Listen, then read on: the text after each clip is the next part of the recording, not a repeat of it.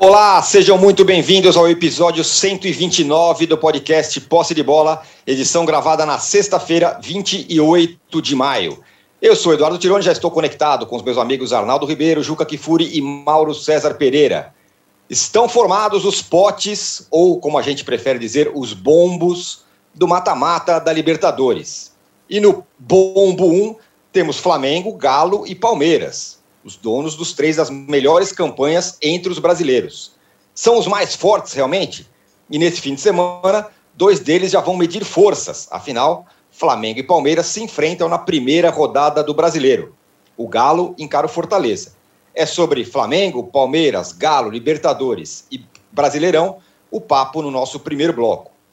Outro confronto esperado na primeira rodada do brasileiro será São Paulo e Fluminense. O Flu, que está no bombo 1 da Libertadores, e o São Paulo no 2. E o tricolor paulista se vê às voltas com mais um ato de indisciplina do Arboleda. O zagueiro foi flagrado em uma balada clandestina em São Paulo e acabou na delegacia.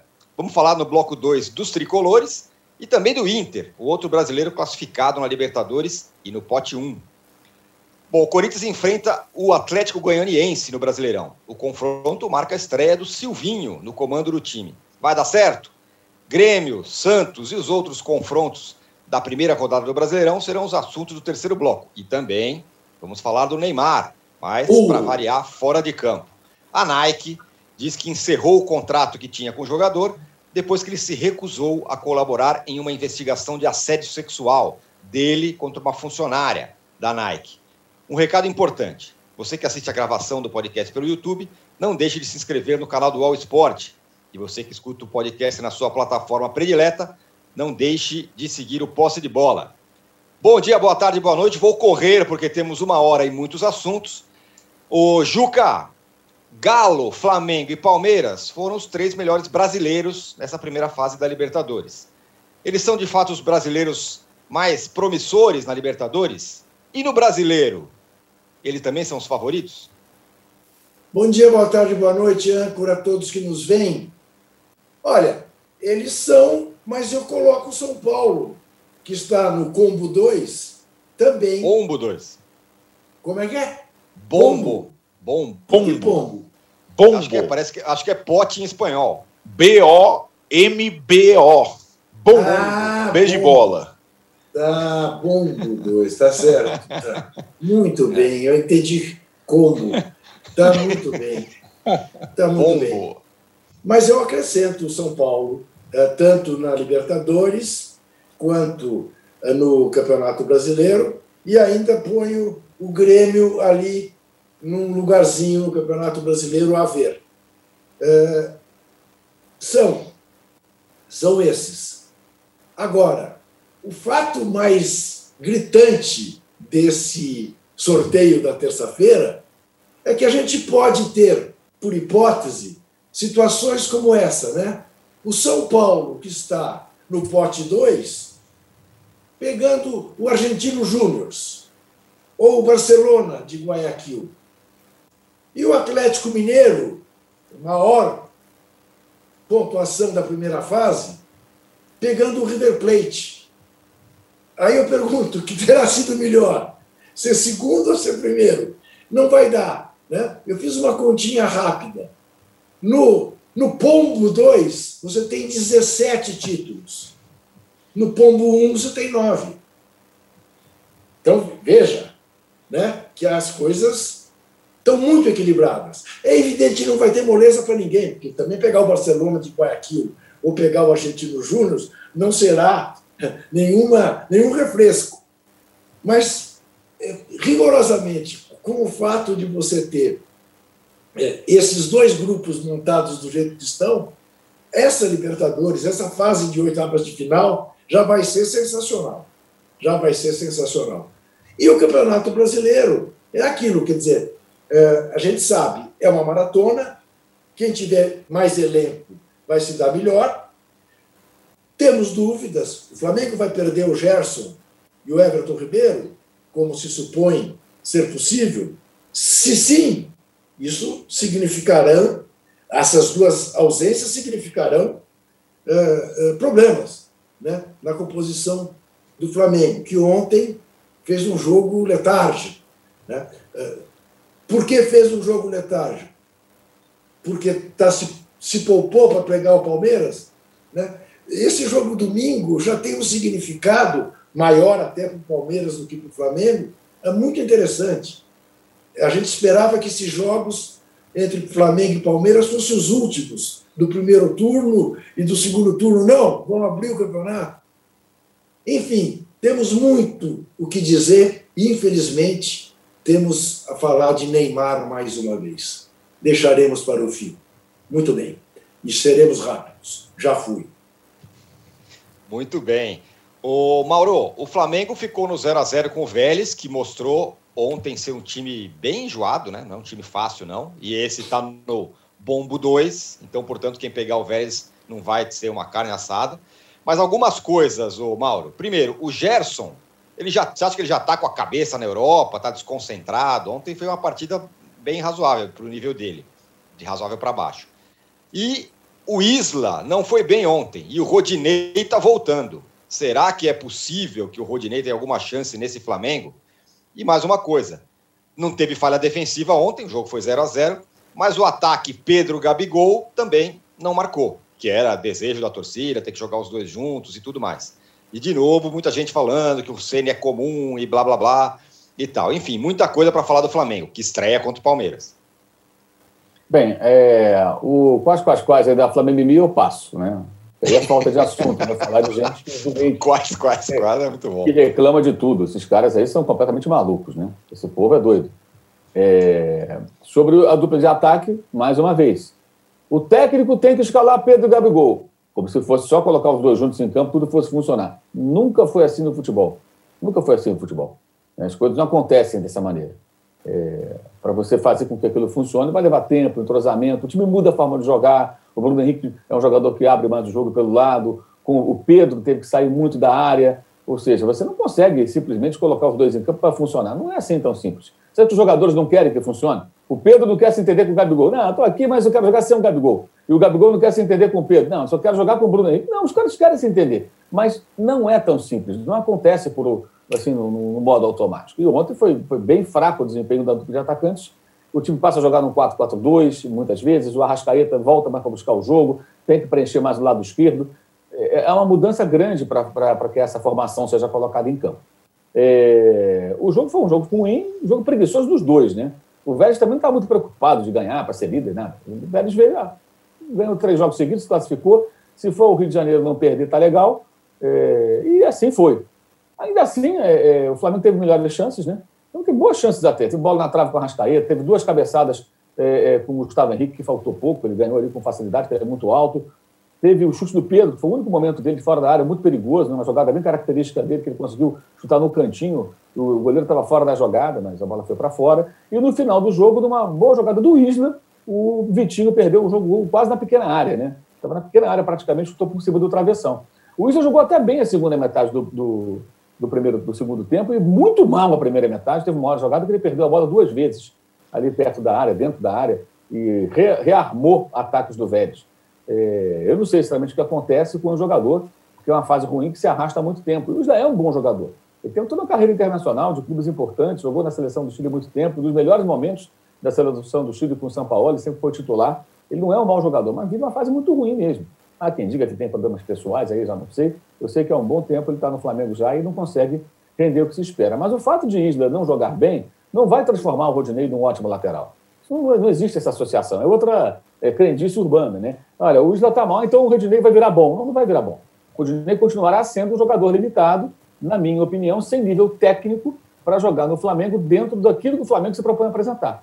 Pode fazer um jogo bom ou outro, como fez agora pelo Internacional, numa posição até um pouco diferente escalado lá pelo, pelo Miguel Angel Ramírez, né? ele nem jogava tanto aberto como o Isla joga, vinha jogar até mais vezes como lateral que, como eu gosto de dizer, às vezes até lateral construtor, aquele de capacete, bota, macacão.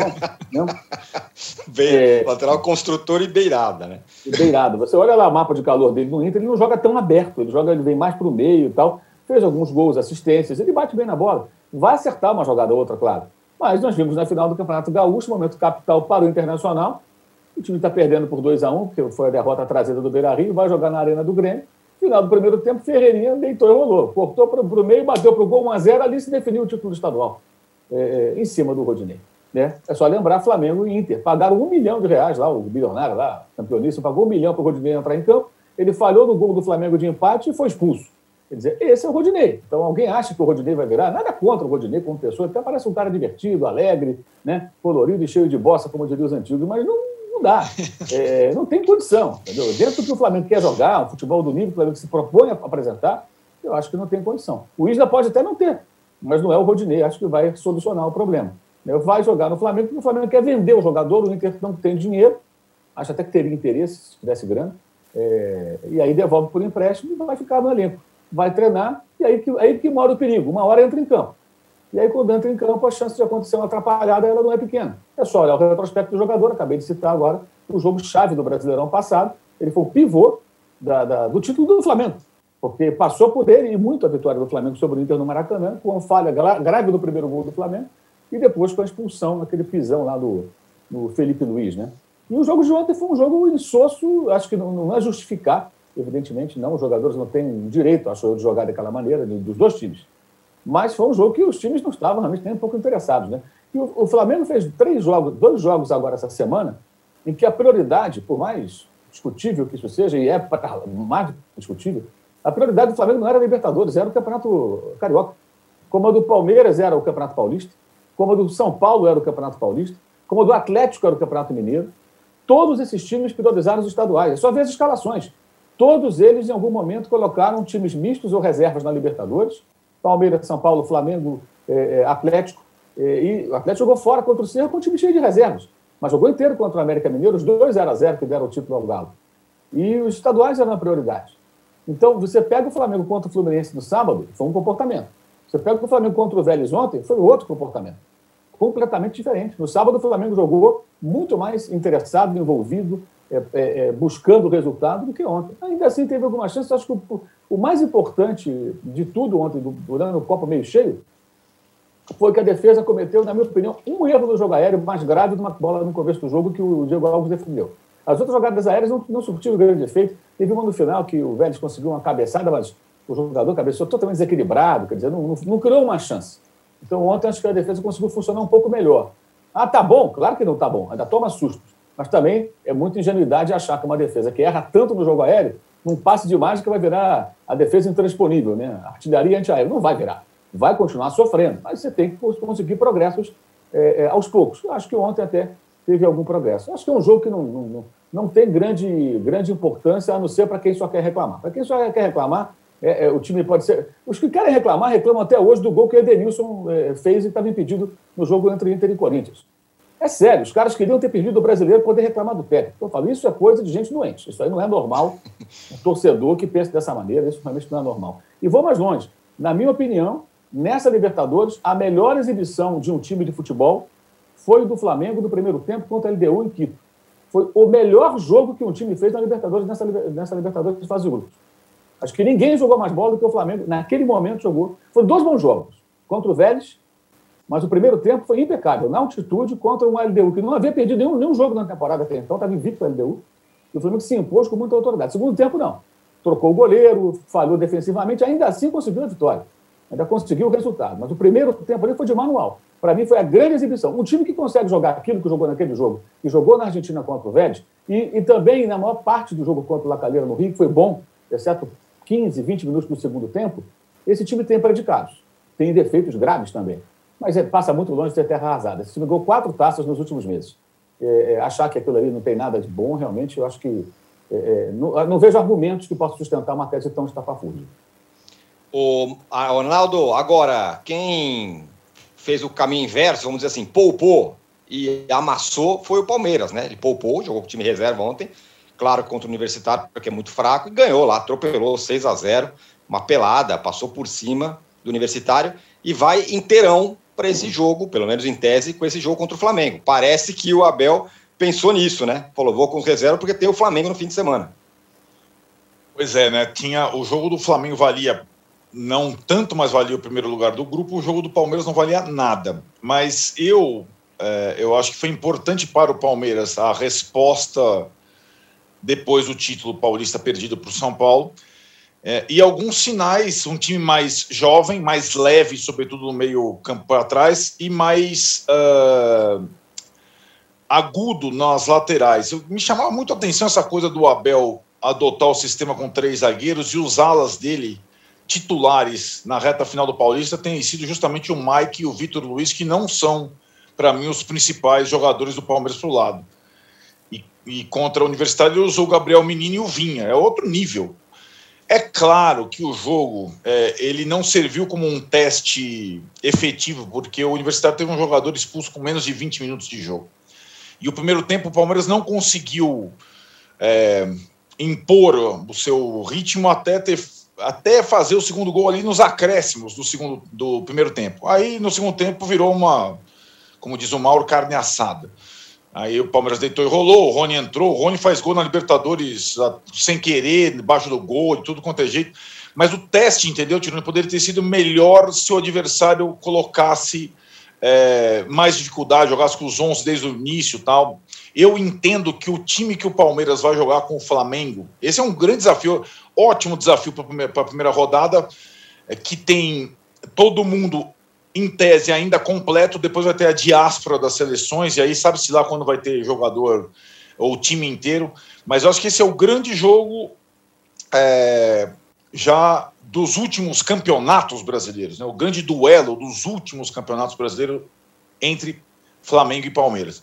E acho que o Palmeiras sim vai se preparar muito para essa partida, é, até por ter perdido a, o confronto recente com o Flamengo nos pênaltis até por ter perdido as últimas decisões, inclusive para o São Paulo.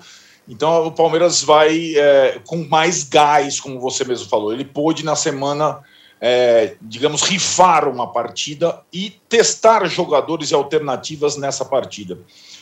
É, eu, assim como eu não achei que o jogo serviu como um teste definitivo para algumas alterações, a gente vai falar do Galo daqui a pouco nesse, nesse primeiro bloco dos, dos grandes, das grandes forças do futebol é, brasileiro nesse momento.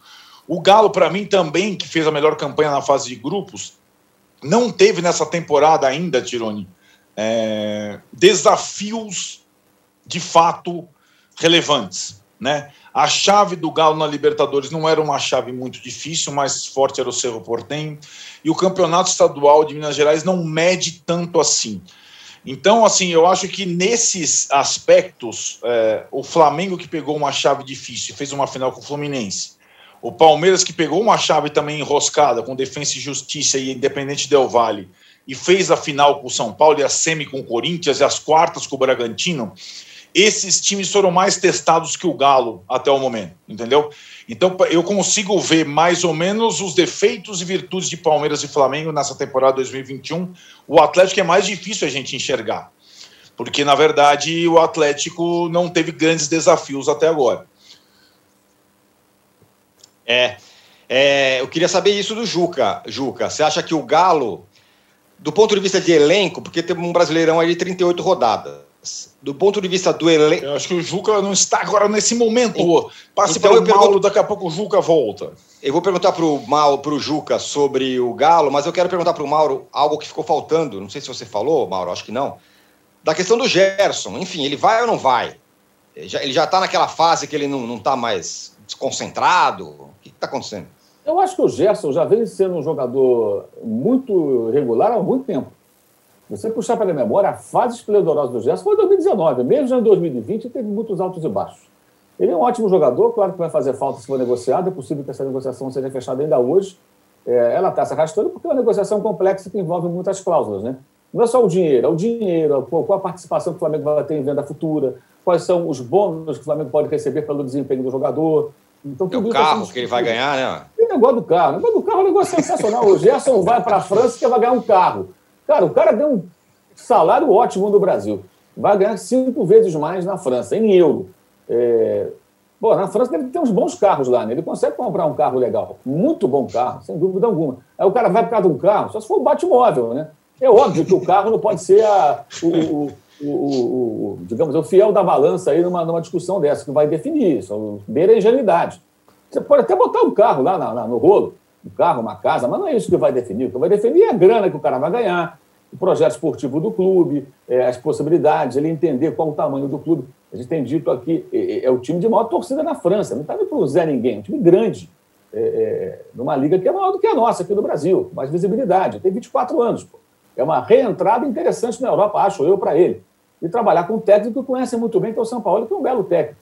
Então, é uma proposta interessante do ponto de vista profissional. Agora, ele já vem não vem jogando bem há algum tempo. É, esses dois últimos jogos foram terríveis. O jogo contra o Fluminense foi muito fraco, ontem, novamente, muito fraco. É, inclusive, contra o Fluminense, ele, quem ia sair o Diego no final, ele, ele perdeu uma bola na linha de fundo ali, que ele ficou retendo, acabou que ele perdeu a bola para os jogadores do Fluminense. E na hora o, o Rogério Ceni trocou, trocou a substituição. Né? O Diego ficou, ele tirou o Gerson e colocou o João Gomes, que fez o terceiro gol. E eu é. duvido que o Gerson pegasse aquele rebote que o João Gomes pegou do chute é, é, que o goleiro Marcos Felipe soltou, que foi o gol que definiu o título do Flamengo. Né? Duvido que ele tivesse tão ligado assim. É, agora, está com a cabeça no lugar, isso é meio que lugar comum, dizer que o jogador que, que vai ser negociado pode ser negociado, é óbvio que ele deve estar com a cabeça no lugar, né? O cara o cara está para sair do Flamengo e ir para o Olympique de Marseille, ele está pensando em quê? Está pensando no videogame? Deve estar tá pensando que ele vai morar lá na França, que a vida dele vai mudar. Normal que seja assim. Agora, a saída dele de campo ontem dando um faniquito, não sei se com ele mesmo, pela atuação fraca ou com a substituição, achei de uma infantilidade muito grande. Como é que o jogo nem pedia isso? Um jogo extremamente arrastado, ninguém queria nada ali com o jogo, e ele não jogou nada. Simples assim, ele não jogou uma boa partida. Está jogando muito abaixo do que ele pode. É, e a, e a negociação, se sair, acho que ela é indiscutível. Uma negociação que pode gerar, pelas projeções, com venda futura, se ele for renegociado, até 35 milhões de euros. O jogador custou cerca de 11 milhões. Não tem clube brasileiro que possa virar as costas para um negócio desse, gente. É, é, você vender o jogador pelo dobro, talvez o triplo do que ele custou, pode ser quem for. Tem que vender. Vender e manter as finanças em ordem. Clube de futebol, o Flamengo só está nessa força toda aí, esses últimos anos, porque o Flamengo se organizou. Então, se tiver que sangrar, cortar na carne, perder um jogador importante para manter o, o, o, o da economia do clube, da finança, das finanças do clube, que venda. Pode ser qualquer um. Qualquer um. O Flamengo vendeu o Zico em, em, em 83 e não acabou por conta disso. Então, acho que é um certo exagero também Ótimo jogador, mas não vai acabar o clube porque o Gerson vai jogar, possivelmente, no futebol francês. É. Juca, eu estava perguntando para você sobre o Galo. É, Palmeiras e Flamengo, claro, tem os elencos que você sabe que eles que vai conseguir levar o Campeonato Brasileiro em alto nível. O Galo está nessa também, você acha agora? Olha, os sinais que o Galo tem dado, embora num grupo tranquilo na Libertadores, é, são os sinais é, do resultadismo cuquista, você vai falar o quê? Foi o time que acabou em primeiro lugar na classificação geral. Foi campeão mineiro. Ah, tá jogando? Não, não tá. Empatou duas vezes com a América. Mas como já foi dito, jogou jogos da Libertadores com o time reserva até fora de Belo Horizonte. E está fazendo a campanha que está fazendo. É, é, é, difícil criticar, né? É, é criticar o Palmeiras ontem. Pô, o Palmeiras ganhou de 6 a 0. Vocês estão criticando o Palmeiras? É, porque, Não. como disse o Arnaldo, até ficar contra 10 jogadores, não estava jogando bolhufas. Fez dois gols já na, na Bacia das Almas no primeiro tempo. É, depois, no segundo tempo, jogou contra ninguém. Bom, tá bom. Meteu 6 a 0, fez 100 gols. É, o, o Abel é retranqueiro. O torcedor do Palmeiras está reagindo como? O torcedor do Atlético está reagindo como? Agora, eu olho, continuo a olhar, mesmo depois de uma partida como a de ontem. Estou de acordo com o Mauro, acho que ninguém queria muito. Para o Vélez estava de bom tamanho sair do Maracanã com 0 a 0 com um empate, resultado digno. E o Flamengo queria só ficar em primeiro lugar, preocupado com o Palmeiras. Apesar de ter sido uma atuação decepcionante, eu ainda acho e continuarei a achar, até prova em contrário, que o Flamengo está acima de todos. Mas vejo motivos para acreditar no Atlético. Vejo. Muito bem. Ó, fechamos então o primeiro bloco aqui. Estou falando, a gente tem que correr hoje porque temos uma hora e assunto para caramba. E a gente volta no segundo bloco, porque vai ter também São Paulo e Fluminense, Internacional estreando no Brasileiro, o Arboleda, o Juca pedindo likes aqui. Aqui o Nivaldo Lopes está falando, peçam likes, estamos pedindo, Nivaldo. Olha o Juca ali, ó. já a todo vapor pedindo seus likes randômicos de forma digital ô, ô, e analógica. Ô, Fala, é verdade o que eu li no UOL TV, que você ah. foi multado pela, pela, pela Juliana porque atrasou na, na, na segunda-feira passada? Eu fui chamado na salinha na segunda-feira e eu expliquei que eu tentei fechar o, o, podcast em uma hora, mas vocês começaram a falar no final e me atrapalharam. Essa vez não vai ter essa, essa moleza. Voltamos em 30 segundos. Baixo Clero é o podcast de política do UOL. Toda semana eu, Carla Bigato, converso com os comentaristas Maria Carolina Trevisan e Diogo Schelp sobre temas que dominam a pauta política brasileira. Você pode ouvir o Baixo Clero e outros programas do UOL em uol.com.br podcasts, no YouTube e também nas principais plataformas de distribuição de podcasts.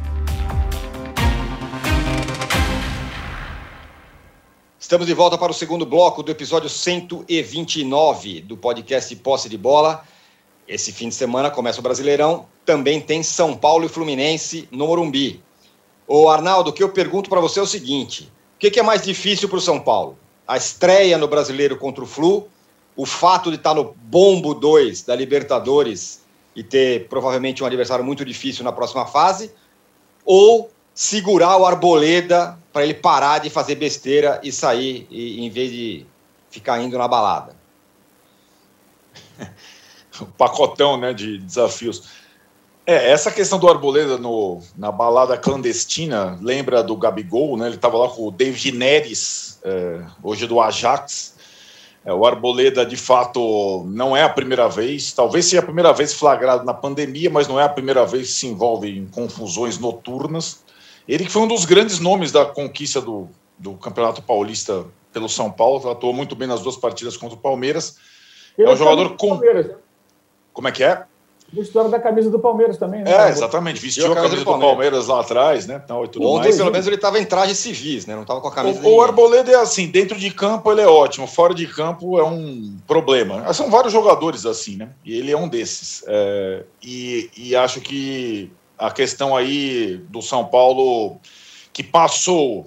É curioso, né? O São Paulo festejou é, além do limite é, na própria é, noite de domingo, né? Os jogadores se misturando com os torcedores, aquela coisa, aquele catarse depois da fila de títulos e tudo mais. Os titulares tiveram folga, os reservas jogaram e bem contra o Esporte Cristal 48 horas depois né? O Arboleda não estava entre eles.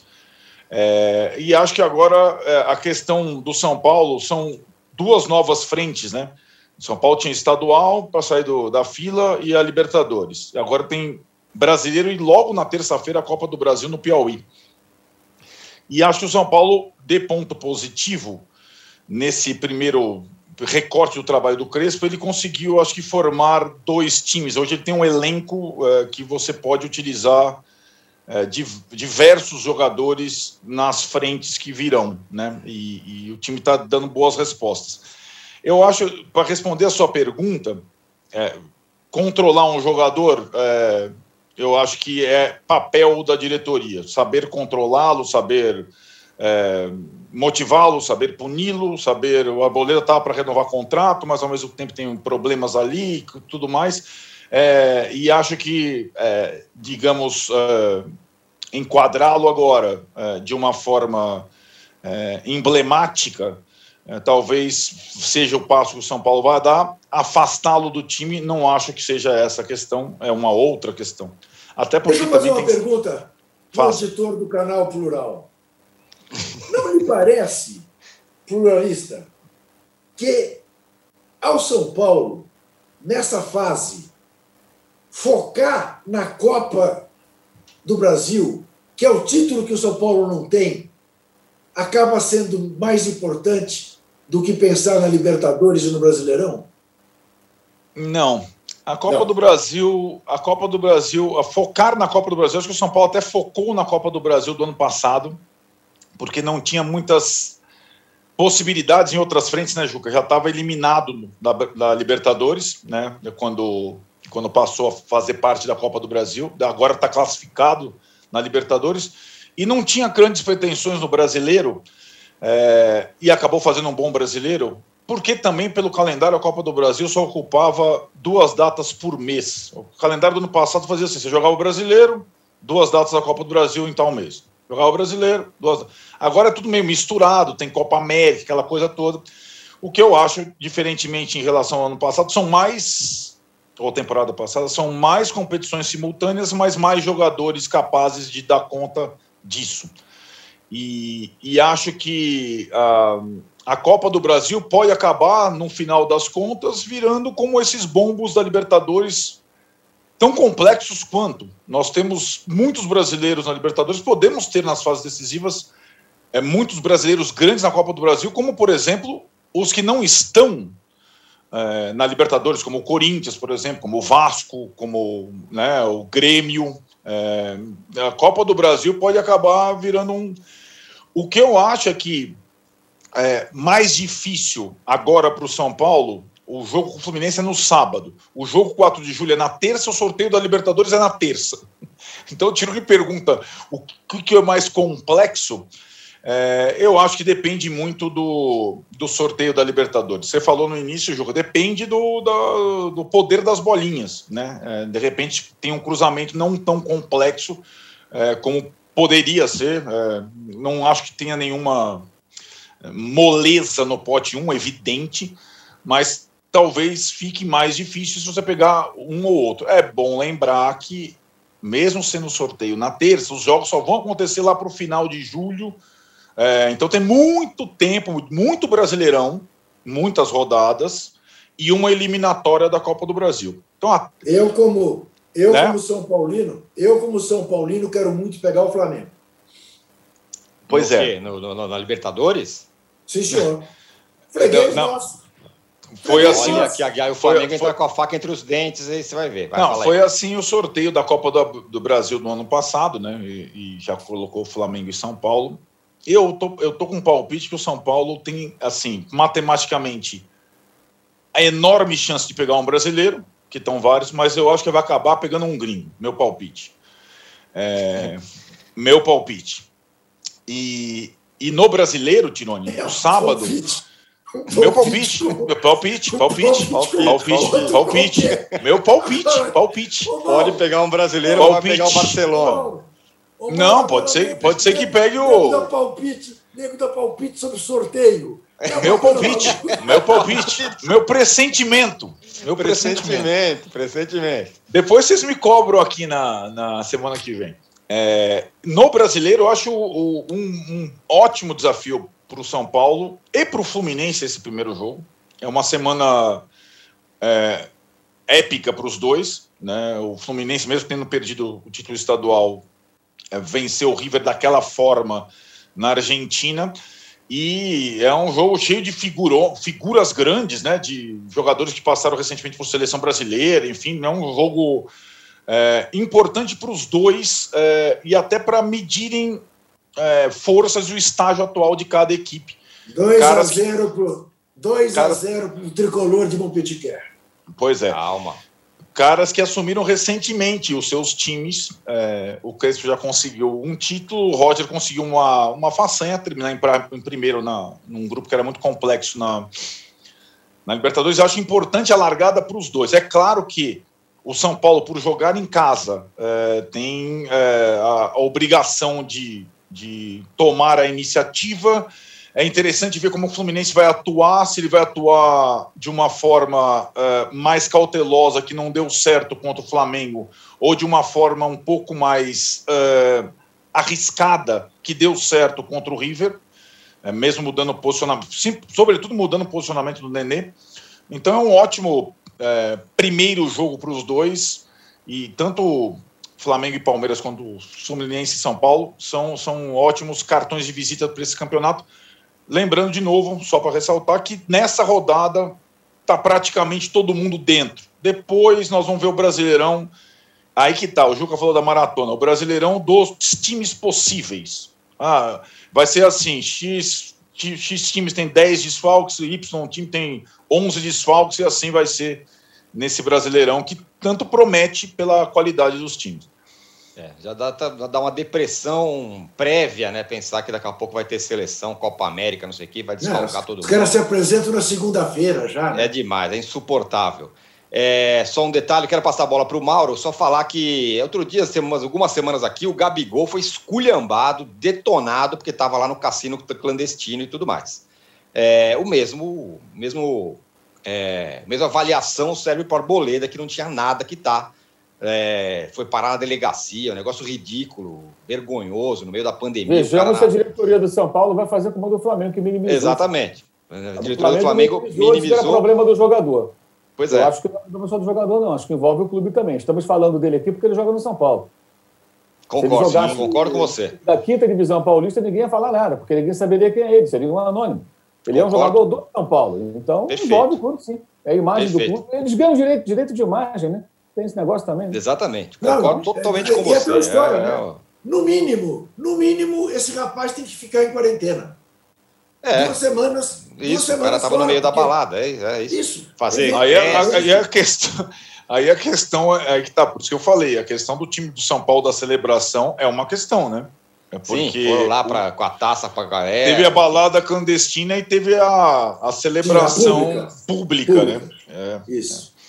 Agora, Mauro, com relação ao Fluminense, qual o Fluminense é mais provável? É o médico ou o monstro? O médico que tomou uma surra do Flamengo no estadual ou o monstro que foi lá e, e enroscou para o River Plate?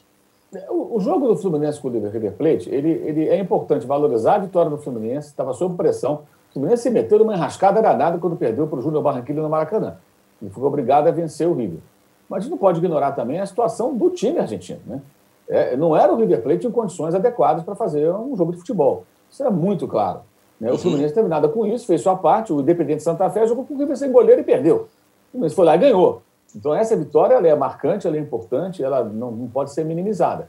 Mas não podemos ignorar o contexto do jogo. O Fluminense vai jogar contra o São Paulo, dando a bola para o São Paulo. Não tem a menor dúvida disso. Toma a bola, é sua, vou jogar aqui fechadinho, vou esperar e vai ser assim. É o que eu acho que vai acontecer. Vai manter Nenê e Fred? Aí já não sei. Acho que os dois juntos, embora tenha funcionado nesse jogo muito é, é, é, peculiar, eu acho que é muito difícil. Os dois juntos eu continuo achando muito difícil. É, o time não anda, sobrecarrega demais os demais jogadores. Os dois volantes, o Iago Felipe e o, e o Martinelli, tem que carregar cinco pianos cada um. E os garotos do lado, pode ser o Gabriel, pode ser o, o Luiz Henrique, pode ser o, o, o Pode botar o Caio Paulista, que jogou esse jogo, pode ter o Kaique eles têm que correr demais sem a bola. Os moleques não têm nem força para levar o time para o ataque, porque os dois não participam do jogo. Então não é porque funcionou contra o River Plate que agora Nenê e Fred vai ser a solução. Eu continuo achando que não dá. São dois jogadores, um de quase 40 anos, outro de 30 lavar fumaça. O, é... o Mauro está me ajudando aqui, ó, tá vendo? Tá fazendo um pouco de. É, eu quase fui linchado. Eu também acho que não dá em todo jogo, não. Não dá em todo jogo. Não dá. Não, e, assim, aí você vê um jogo, acho que vai funcionar todo. que ele não os dois. É. Eu acho muito difícil. e agora tem um problema que virou um problema para o Roger, que é como desmontar essa dupla depois do jogo na Argentina. É Ele vai ter que ter uma boa conversa, né? E, e, talvez até esse jogo de sábado seja uma oportunidade, até pelo desgaste do jogo disputado na Argentina. É. vamos um pouco aqui. O, o ideal para o Fluminense, é o, especialmente o Nenê, entender o seguinte: ele pode ser muito útil ao Fluminense, jogando pedaços de jogos, eventualmente até começando uma partida outra. Né? E o Fred não. O Fred, acho que apesar de tudo, da sua baixa participação sem a bola, ele está fazendo muito mais do que se poderia imaginar, entendeu? Uhum. Gols, passes. É, e ele tem um, o Fred tem um, pro Fluminense, ele tem um peso muito diferente. Ele é um grande ídolo do Fluminense. A presença dele em campo com a camisa do Fluminense é diferente de jogar no Cruzeiro, no Atlético, que foi dos clubes anteriores dele. Não tem comparação. O Fred e o Fluminense nasceram um para o outro. E, de fato, eu mesmo fui muito reticente quando da contratação e admiro está é, tá indo muito além do que eu imaginava. O Fred acho que não dá para tirar. O Nenê eu acho que dá. Jogou bem, terça-feira. É isso. Vai. Contra o Flamengo jogou nada. Contra o River foi importantíssimo. O Nenê pode ser isso. Entra no jogo, fica no outro, mas na minha opinião, o Fluminense vai dar a bola para o São Paulo e vai jogar fechado. Ainda mais que o jogo no Morumbi. E o Inter, Juca? O Ramires está lá, meio patinando, empatou em casa no último jogo, perdeu 25 chances de gol, um negócio impressionante. E estreia contra o esporte também é outro que está nesse no bolinho ali de quem vai brigar lá em cima? Vai brigar lá em cima. Acho que vai brigar lá em cima, mas não vejo o Inter com chance de brigar pelo título. Eu fiquei muito mal impressionado com o jogo contra o Always Ready. É, porque é verdade, teve 25 chances de gol. É, mas, puxa vida, não conseguiu fazer um. E aí você diz, bem, mas o treinador não treina com isso, porque o time criou tantas chances. Mas o time dele revela limitações que são é, preocupantes. Porque, vamos combinar, o Always Ready era para ser goleado. E foi 0 a 0 E, é, de novo, eu boto o Palmeiras. Bem, vocês estão reclamando do Palmeiras, que meteu 6 a 0 Ah, em ninguém, sim. Mas o Inter empatou 0 a 0 com ninguém.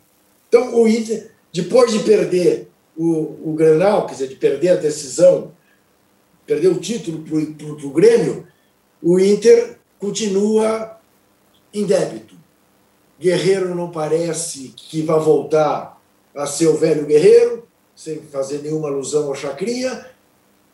Eu acho que o Inter vai ali, vai lutar por vaga na Libertadores, com grande chance de conquistá-la, mas não vejo o Inter indo, sendo um dos candidatos ao título, não vejo.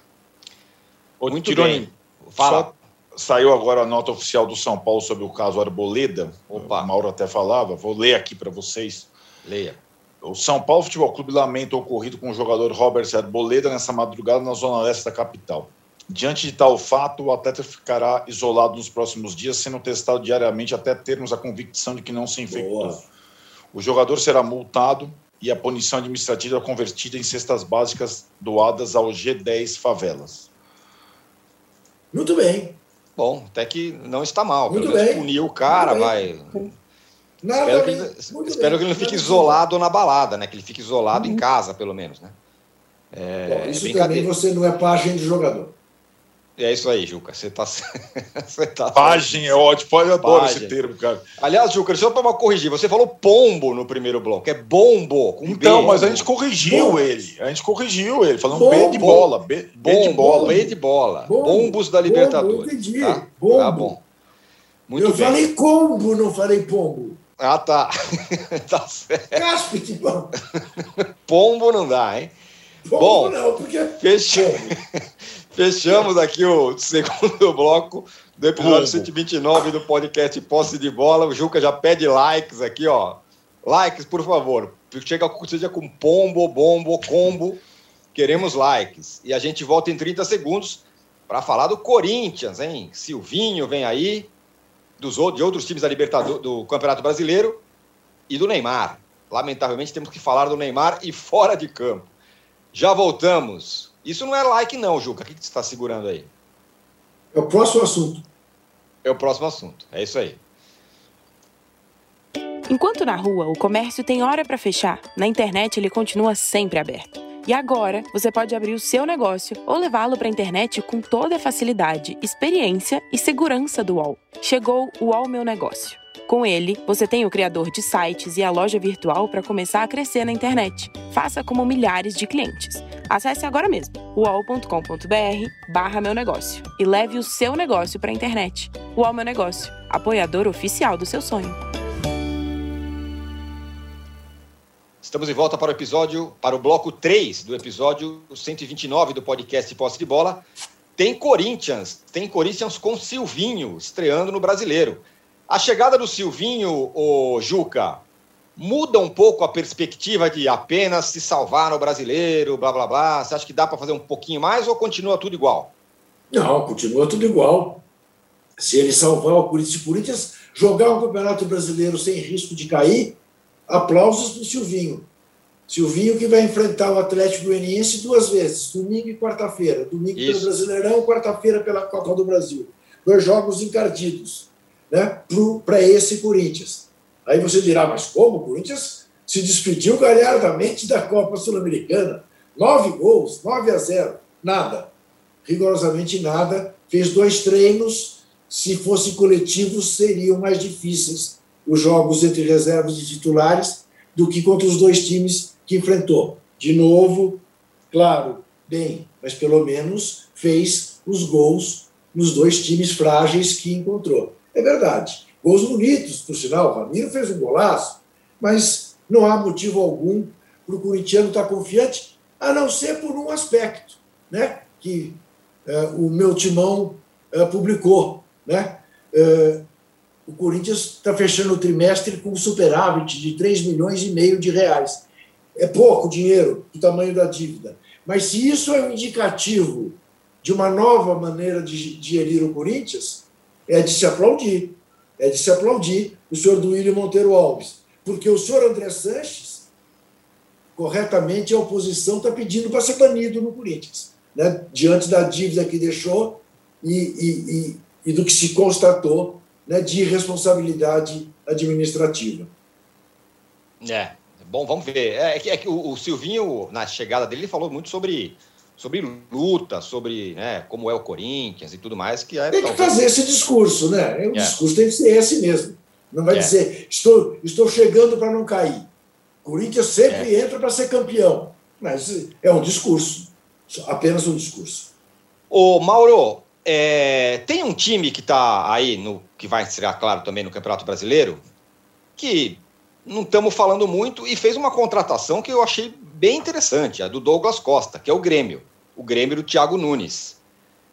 Também é outro que vai estar tá naquela briga lá. E falando em Thiago Nunes, o antecessor dele no, no, no Atlético Paranaense, o, o Fernando Diniz, tem agora o brasileiro com o Santos. São dois treinadores, times, jogadores tal, é, que sempre dão assunto.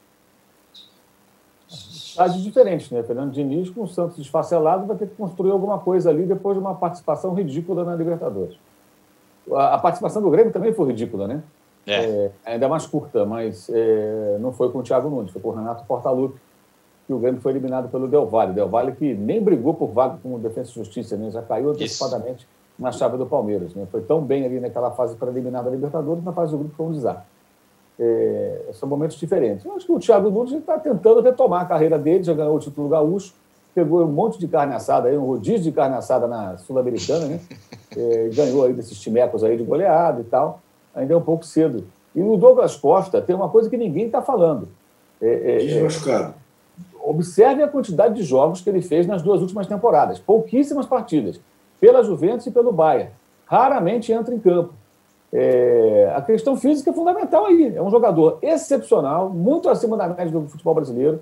Se está inteiro, faz diferença, sim, senhor. É, mas é um atleta de muita técnica e força, depende muito da explosão. É, ele precisa estar inteiro fisicamente. E ele não tem sido um jogador inteiro. Eu não tenho de cabeça os números aqui, mas eu estava observando aqui há alguns dias. Pouquíssimas aparições nos seus, nas suas duas últimas temporadas. É, o Grêmio vai ter que colocar esse cara em campo em condição. Senão vira um jogador que vira o Benítez do São Paulo. E toda hora vai estar parado. Já está parado e vai parar várias vezes, como era no Vasco, como era no Independente. São jogadores bons, mas que têm esse perfil é, de fragilidade física. Né? É, o Grêmio antes já pegou o Everton, cara do São Paulo, que antes foi do Flamengo também, né? que é outro.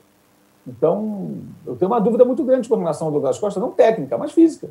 Tem uma dúvida que não tem como não ter. Né? É só olhar para o passado recente do jogador. Se o cara, se o cara na Europa, vem cá, se, se o Bayern de Munique e a Juventus. São clubes que eu acho que devem ter uma estrutura boa, devem ter uns médicos bons lá, uns fisioterapeutas maneiros e tal, os caras competentes, né? Será que o Bayern de Munique só tem cabeça de base no departamento médico? Não, não acredito. Os caras não conseguiram botar o cara para jogar, não estou desmerecendo o departamento do Grêmio, não, mas os caras do Grêmio vão ter que fazer uma operação é, é, é diferente. Então eu tenho dúvidas muito, muito grandes com relação a. Já foi a... assim também, né, Mauro, na seleção brasileira. Exato.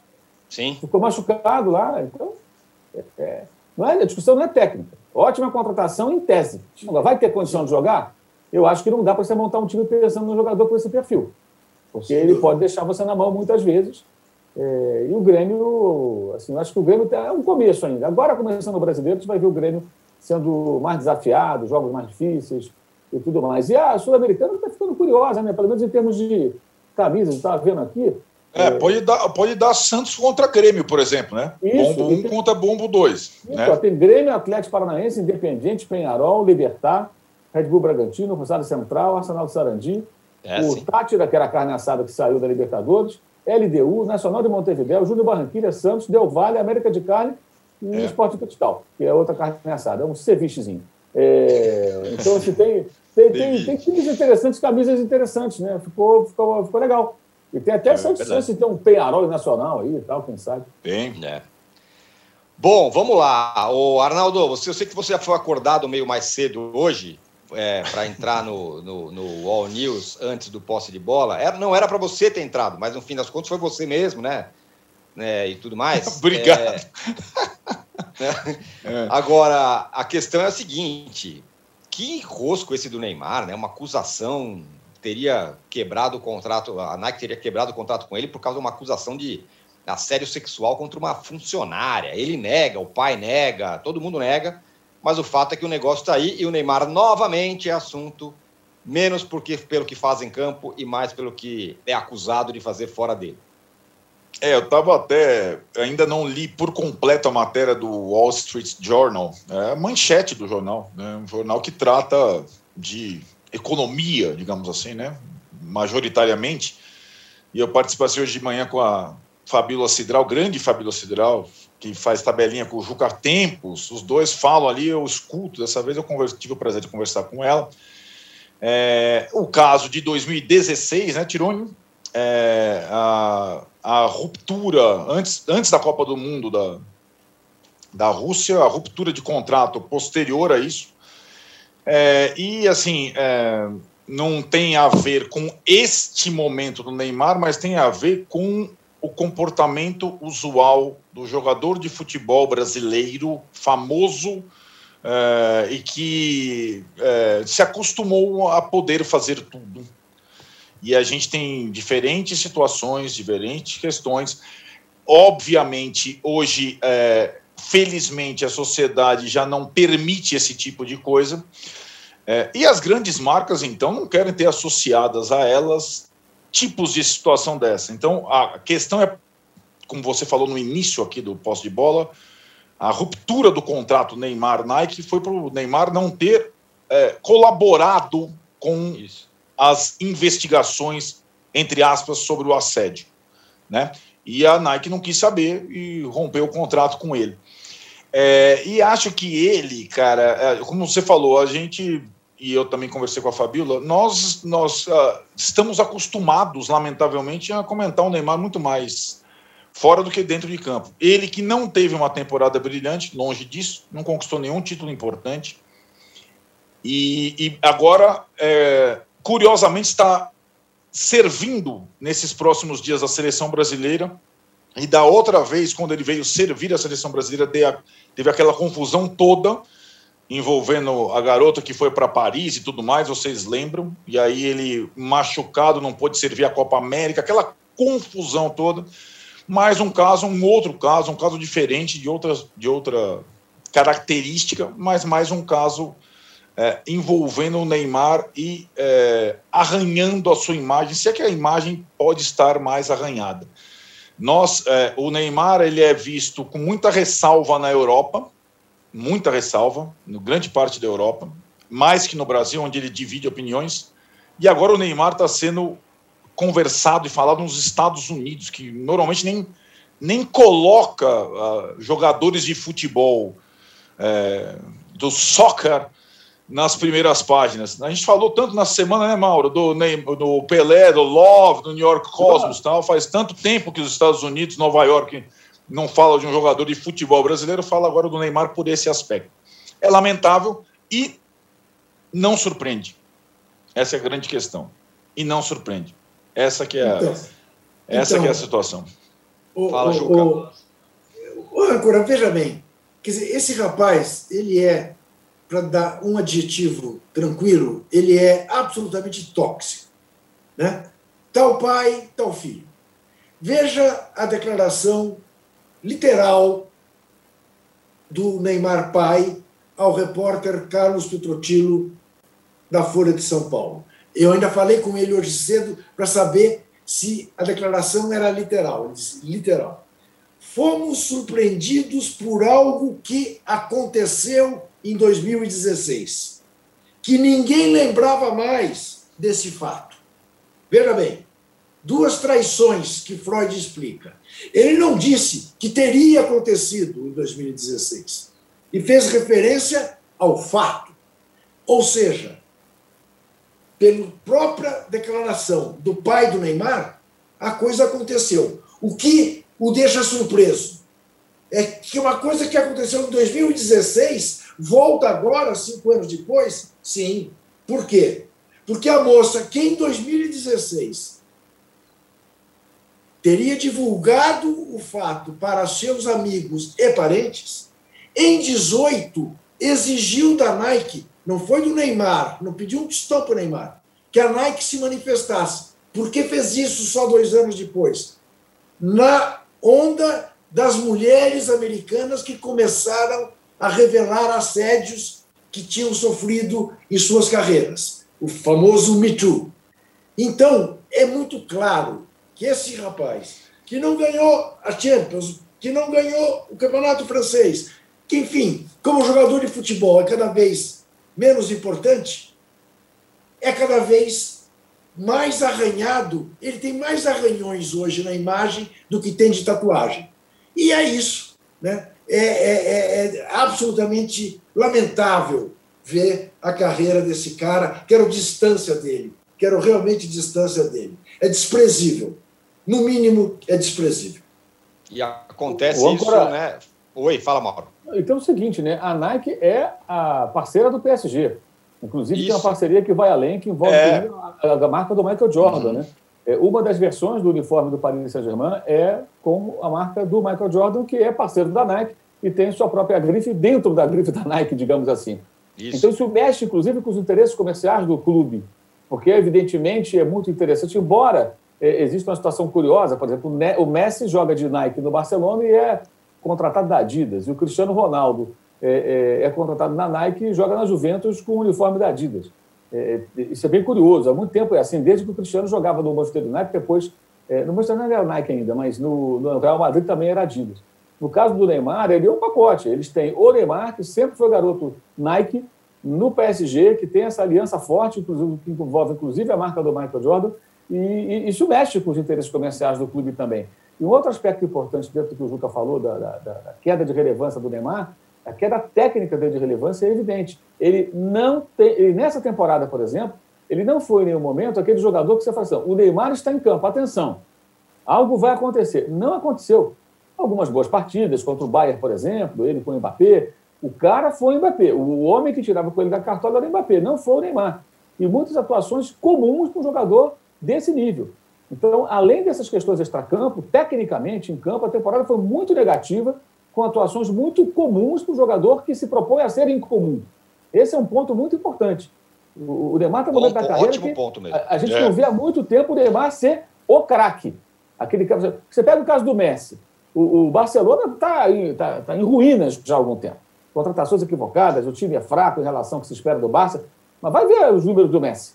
É a quantidade de gols que ele faz a cada temporada, assistências, jogadas que ele constrói, ele continua ainda carregando para algum lugar aquele time.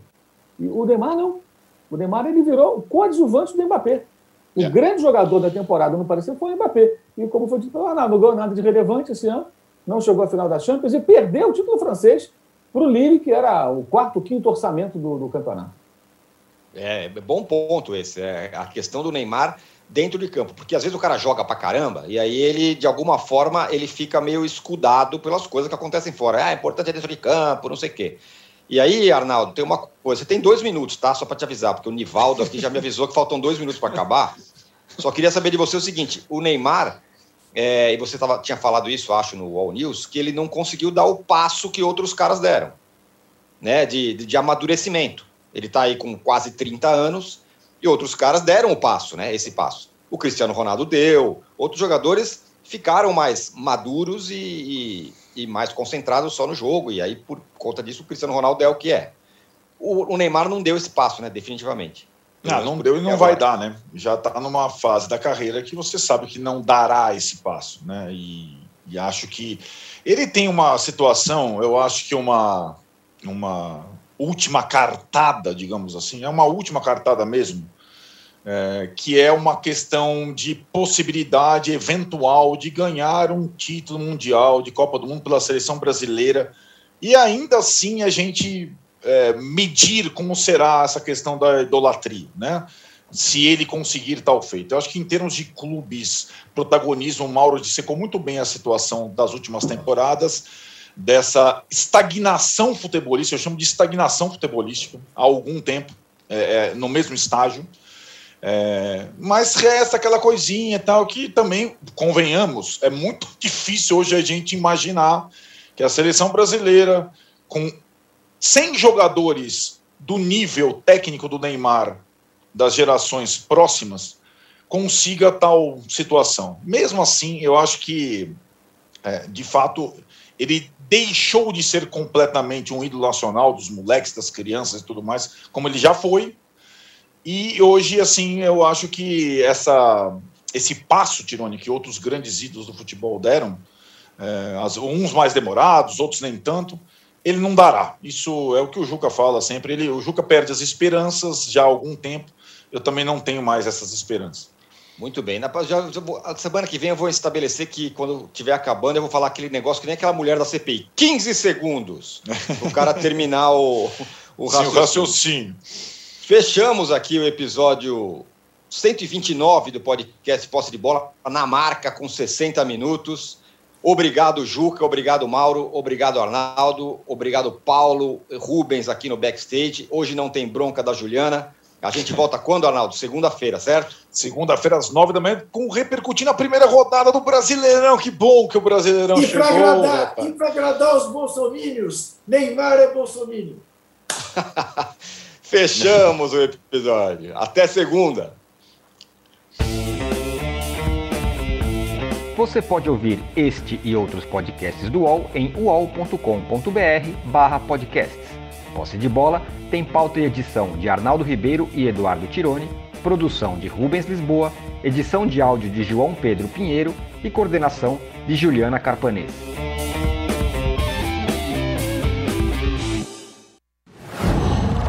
Qual?